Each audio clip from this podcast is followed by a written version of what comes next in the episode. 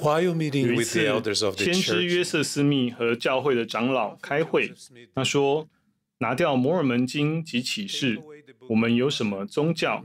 什么都没有。”亲爱的弟兄姐妹，继第一次意象之后，摩尔门经的奇妙问世，是本福音期推展耶稣基督复兴福音的第二个重要的里程碑。摩尔门经见证了神对他的儿女的爱，见证主耶稣基督神圣无私的赎罪牺牲。见证他于复活后不久，在尼斐人中完成的重要使命，也见证以色列家族的后裔将透过他在后期时代的事工，合而为一，永不被抛弃。我们在这后期时代研究这本神圣经文问世的经过，从先知约瑟斯密自一位神圣天使手中。收到金叶片起，到借着神的恩赐和能力翻译，并借着神的手予以保全和出版，整个事件真的是无奇妙无比。摩尔门经的问世，早在约瑟斯密从天使摩罗乃手中收到金叶片很久以前就开始了。古代的众先知预言。这本神圣经书会在我们这个时代出现。以赛亚谈到一本封住的书卷，它出现的时候，人们会彼此争辩神的话。就是在这样的情况下，神行了奇妙又奇妙的事，使得他们智慧人的智慧必然消灭，聪明人的聪明必然隐藏。谦卑的人则因耶和华增添欢喜，人间贫穷的必因以色列的圣者快乐。以西结谈到犹大的杖、圣经和以法莲的杖，摩尔门经会被带在一起，合而为一。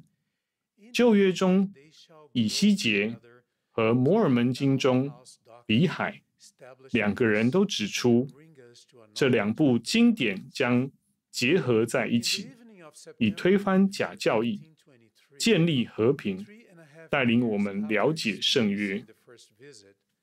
一八二三年九月二十一号晚上，也就是第一次异象后三年半，约瑟因为他诚恳的祈祷，而蒙天使摩罗乃造访。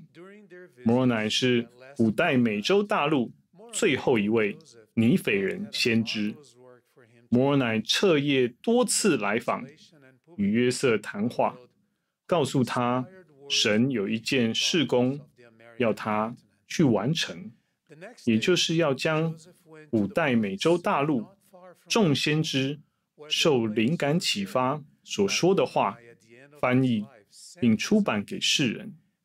第二天，约瑟去到离他家不远处，也就是数世纪之前，摩尔乃在林中前埋葬的叶片的地方。约瑟在那里又看到了摩尔乃，摩尔乃指示他要准备好自己，以便能在将来接受叶片。在接下来的四年中，每年的九月二十二日，约瑟都从摩乃那里。获得更多的指示，知道主的国度要在后期时代应当要如何管理。约瑟的准备也包含了神的使者的来访。本福音其各样伟大和荣耀的事件就此展开。他与艾玛海尔在一八二七年结婚，也是该项准备的一个部分。艾玛协助先知完成毕生的使命。占有非常重要的地位。事实上，艾玛在一八二七年九月陪同约瑟来到山丘，天使摩罗乃将记录交在约瑟手中时，他就在附近等待。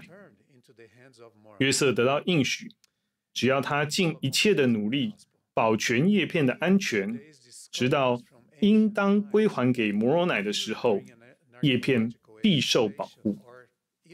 我在福音中亲爱的同工伙伴们，今日有许多的古物都是在考古挖掘中发现的，甚至是在建筑工程中意外出土的。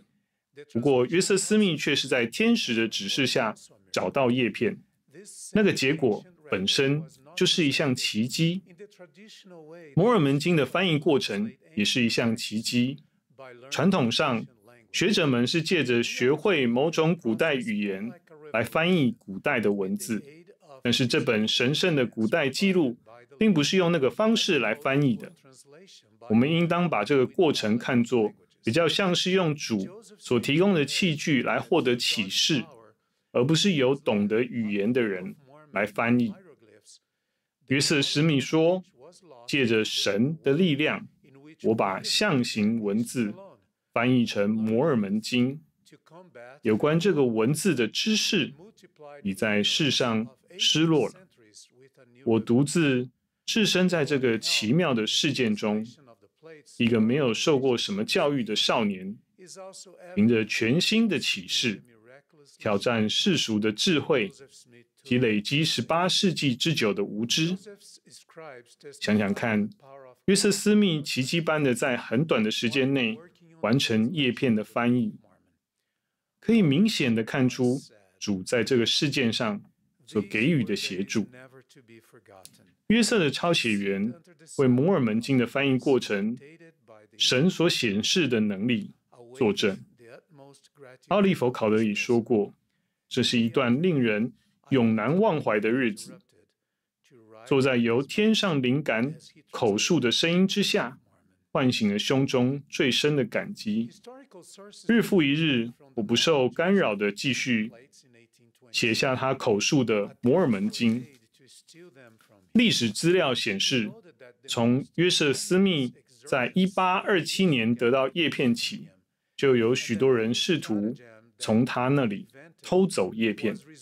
他提到，人们无所不用其极的想要从我这里拿走叶片，以及为了达成这个目的，每一种想得出来的计谋都用上了。最后，约瑟与艾玛不得不从纽约州曼彻斯特搬到宾州哈哈茂奈，找一个安全的地方进行翻译工作，远离暴徒和想要偷窃叶片的人。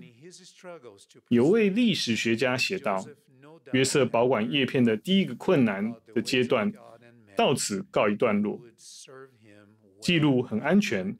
约瑟煞费苦心地保管它们，但无疑的也学到了。”神的方式和人的做法，这对他的未来很有帮助。约瑟在翻译摩尔门经的同时，得知主会拣选能够看到叶片的证人，这是主亲自设立的准则。他说：“凭着两三个人的口做见证，句句都可定准。”约瑟在本福音期建立神奇妙的事工时，最初召唤的奥利弗·考德里、大卫·惠特茂和马丁·哈里斯都蒙召唤成为第一批证人，为摩尔门经向世人做特别的见证。